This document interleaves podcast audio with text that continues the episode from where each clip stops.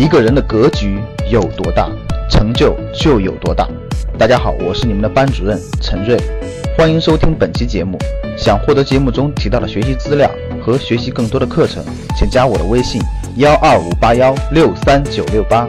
我的微信是幺二五八幺六三九六八。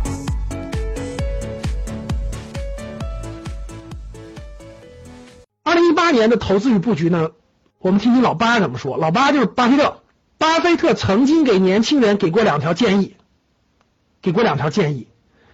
第一个建议，如果你想成功，真的，如果你想成功，甭管是各个领域吧，各位，只要你想成功，有两条经验，大家一定要遵守。第一条，接近成功的人，让成功的人的观念影响你。我问大家，什么是成功的人？我觉得，其实你能来格局学习，你能参加格局的面授班，周围的人不都是积极上进的人吗？不是，不都是愿意愿意这个学习上进的人吗？其实就是你要找到同类去的人。第二点，走出去学习和观摩，让外面的世界影响你。就是，你要接触合适的人，找到同类；第二，你要走出去去学习去观摩。如果你沉浸在你的井底之蛙的这个思想空间当中，其实你永远都不知道这个世界的机会在哪。其实你永远都不知道，真的，你永远，你永远都会听你身边的人跟你说的这个世界。其实你不知道外面的世界机会在哪。所以走出去学习，来格局学习就是学习，去参加上海的进口博览会就是观摩。只有这样，你才能不断的发现外部世界的精彩的人。你希望成为什么样的人，你才能不断进步。这就是巴菲特给的建议啊。这就是我说的，别人的年终奖发九，我就发零，我不应该去请教别人吗？难道我应该去相信我身边这些也发一个月工资的人吗？不就是这个道理吗？所以，巴菲特二零一八年给股东的信是第五十三封信了，各位，第五十三封信了，来提高财商，做投资布局，我就给大家稍微讲解一点啊，第一个。巴菲特的这个伯克希尔公司，公司五十三年的复合收益率是百分之十九点一。各位，五十三年的复合收益率十九点一，什么概念？大家看这个表，从一九六五年一直到二零一七年，五十三年的表都巴菲特在他信中都给大家列出来了。这是每年的收益率，看百分之二十几，百分之二十几，只有两年亏损，二零零一年、二零零八年出现了亏损。你们知道为什么出现亏损吗？其实你，你看你为什么来学习呢？其实各位，你来学习并不是说我能让你成为什么什么经济大家，但是我可以节省你的时间呀。你不学习，你要摸索五年、十年，你学习我可以给你节省两年。各位，这个值不值那点学费？我问你们个问题，对，为什么二零一一年、二零一八年？如果你没有看过书，你当然不知道了。但是你听我一句话，你就学到这个了。二零一零一年是美国的互联网泡沫破裂，互联网泡沫破裂的危机。二零零八年是世界金融危机。我就这么一提醒，其实你就知道了来龙脉络。你说你省了多少时间？你你的那点学费不值两年时间吗？所以这不就是回到我那句话了吗？其实教室里很多人都是那种人，就是你给他一本书他也不学习，你让他学习他也不学习，你让他买五万块钱的金融坑他特别乐意，自以为是。教室里是不是都这样的？就这个道理。其实你，其实你认真学一下，其实能节省你的时间。这是我们做的事儿。我们能节省是是你的摸索的时间，在黑暗中摸索的时间，而不是能让你成为多大的家。二零零一年互联网金融破裂，二零零八年金融危机，就这两年出现了亏损，其他都没有出现亏损。一九六五年到二零一七年，年均收益是百分之十九点一，总共是多少倍？各位看到没？每年收益十九点一，五十年下来是一万零八百八十倍。大家回答我：一九，如果你本金有一万块钱，五十年后你有多少钱？回答我：如果你本金有一万块钱，你有多少钱？一个亿，说没错。如果你有十万块钱，你有多少钱？如果你有十万块钱，你有多少钱？如果你有一百万，五十年后你有多少钱？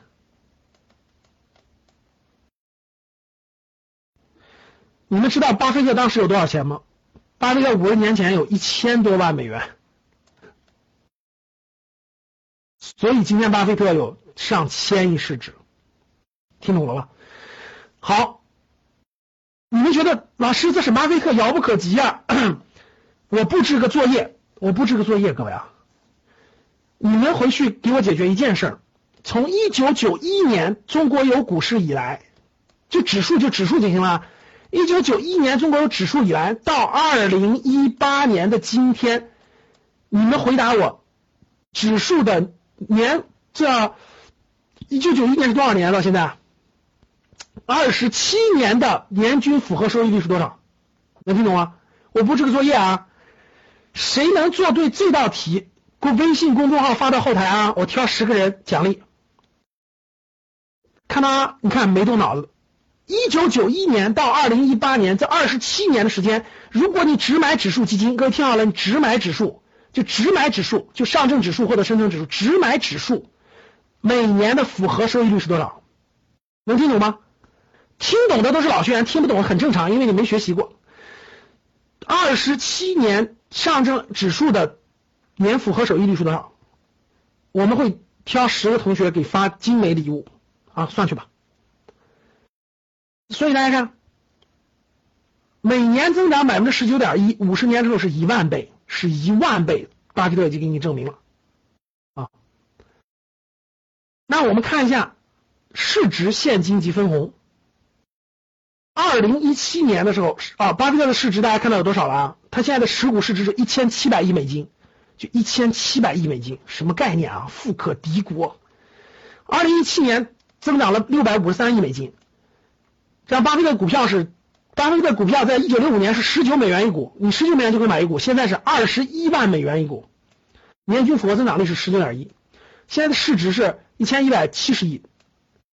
然后巴菲特现在他有多少现金呢？他口袋里装多少现金呢？各位，截止到二零一七年十二月三十一三十号，他持有的现金和和债券，就是他的债券都是一年内的流动性的，现金和债券的是一千一百六十亿美元的现金。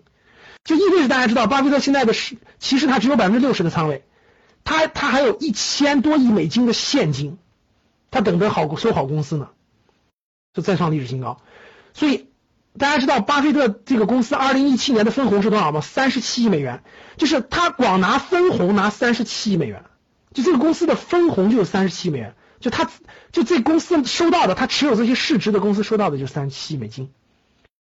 大家知道啥概念了？三十七亿美金相当于两两百多亿人民币，小三百亿人民币，就光分红，光他持有这个公司的分红。